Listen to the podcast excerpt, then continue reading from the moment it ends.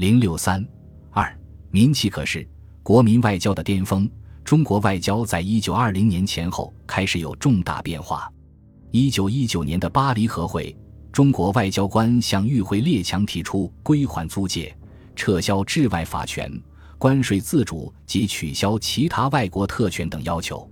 论者提出，五四前后中国政府的外交政策不能以软弱外交明之，无论是对无约国人民在华必须遵守中国法令的命令。还是中德平等条约的签订、废止中日军事同盟、反对英日同盟续约等等，均显示中国外交领域出现的新趋向。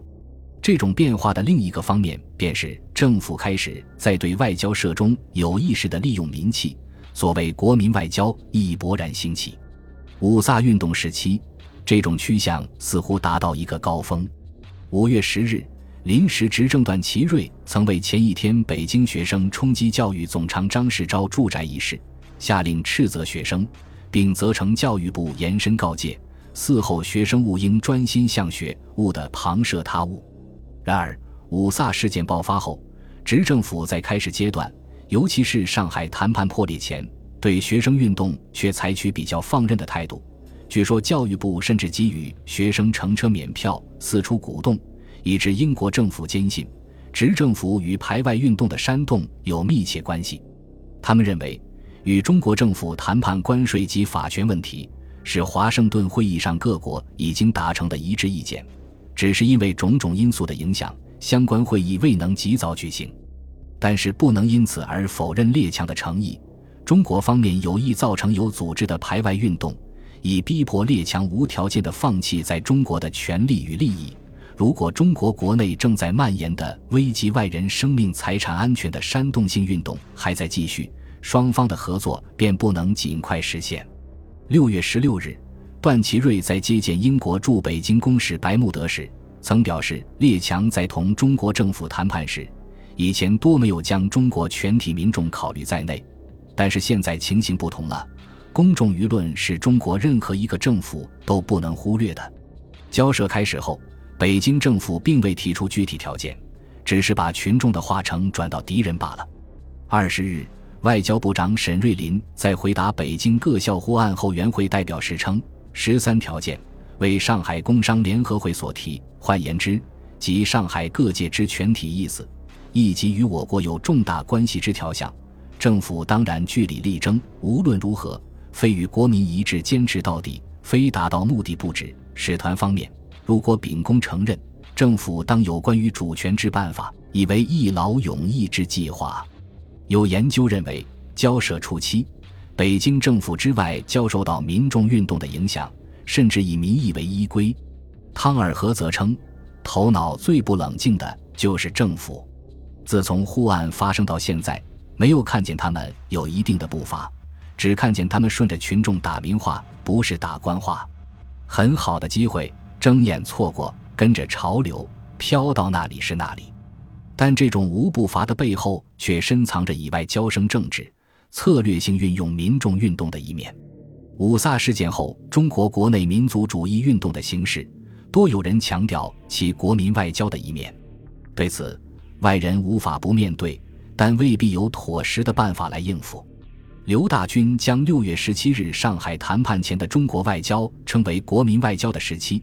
并指出，此种国民外交已取得三个胜利：中国国内民气激昂万分，举国一致，迫使一些重要的英政府官员考虑对华政策及手段的变化；国际上亦出现了同情中国民众，甚至表示声援的舆论浪潮。北京的外交使团与日本政府的态度亦有所缓和。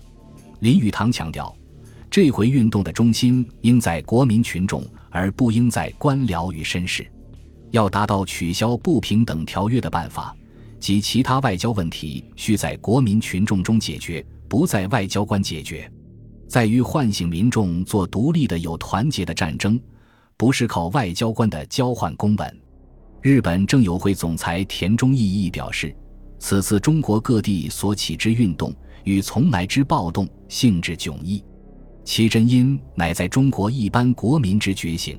可称为巨大之国民运动。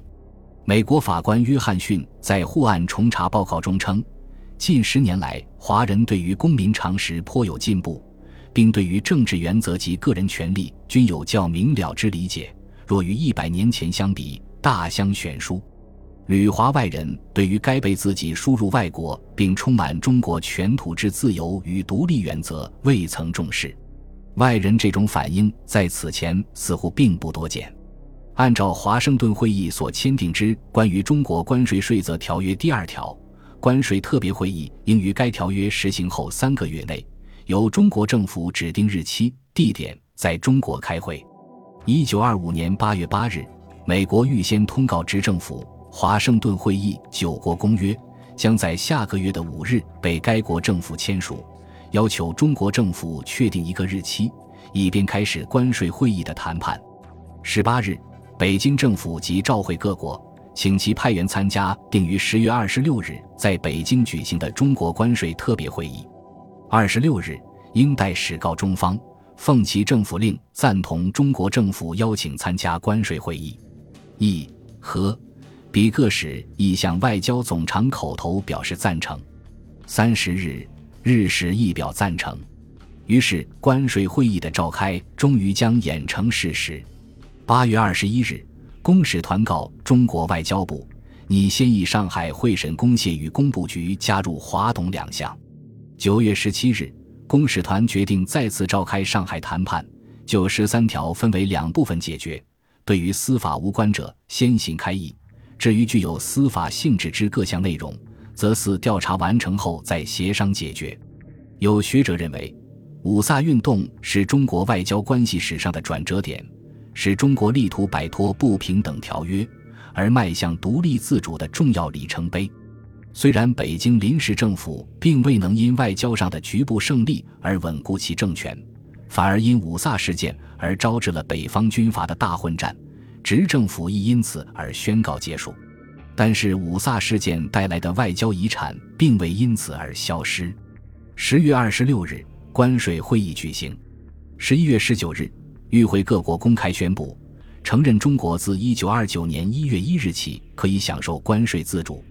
一九二六年八月三十一日，江苏省代表与驻沪领事团签订收回会审公廨暂行章程。基本收回了久为国人诟病的租界会审公廨的主权。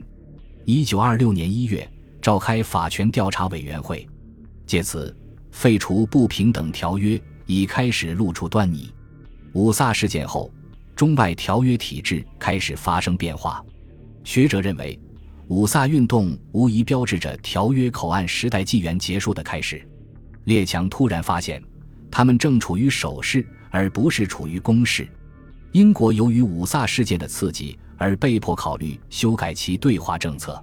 八月底，上海英国商会及英国中国会设置部会员联席会议议决赞助实行华盛顿会议议决案，工部局加入华董和中国收回会审公廨案等，并主张向中国表示友善，获得英国政府之默许。英国驻华公使马克类等呼吁逐渐放弃对上海的控制权。一九二六年十二月，英国政府公布《英国变更对华政策建议案》十六条，向中国示好。五卅运动期间的国民外交运动，对于国人而言，无疑亦是精神上与心理上的一次重要胜利。此后，全国性的民族主义运动，得益于五卅运动及其交涉的力量不少，继之兴起的所谓革命外交，亦能因此而大行其道。并且获得一定的成功，与五卅时期北京政府的外交策略是有某种贯通性。本集播放完毕，感谢您的收听，喜欢请订阅加关注，主页有更多精彩内容。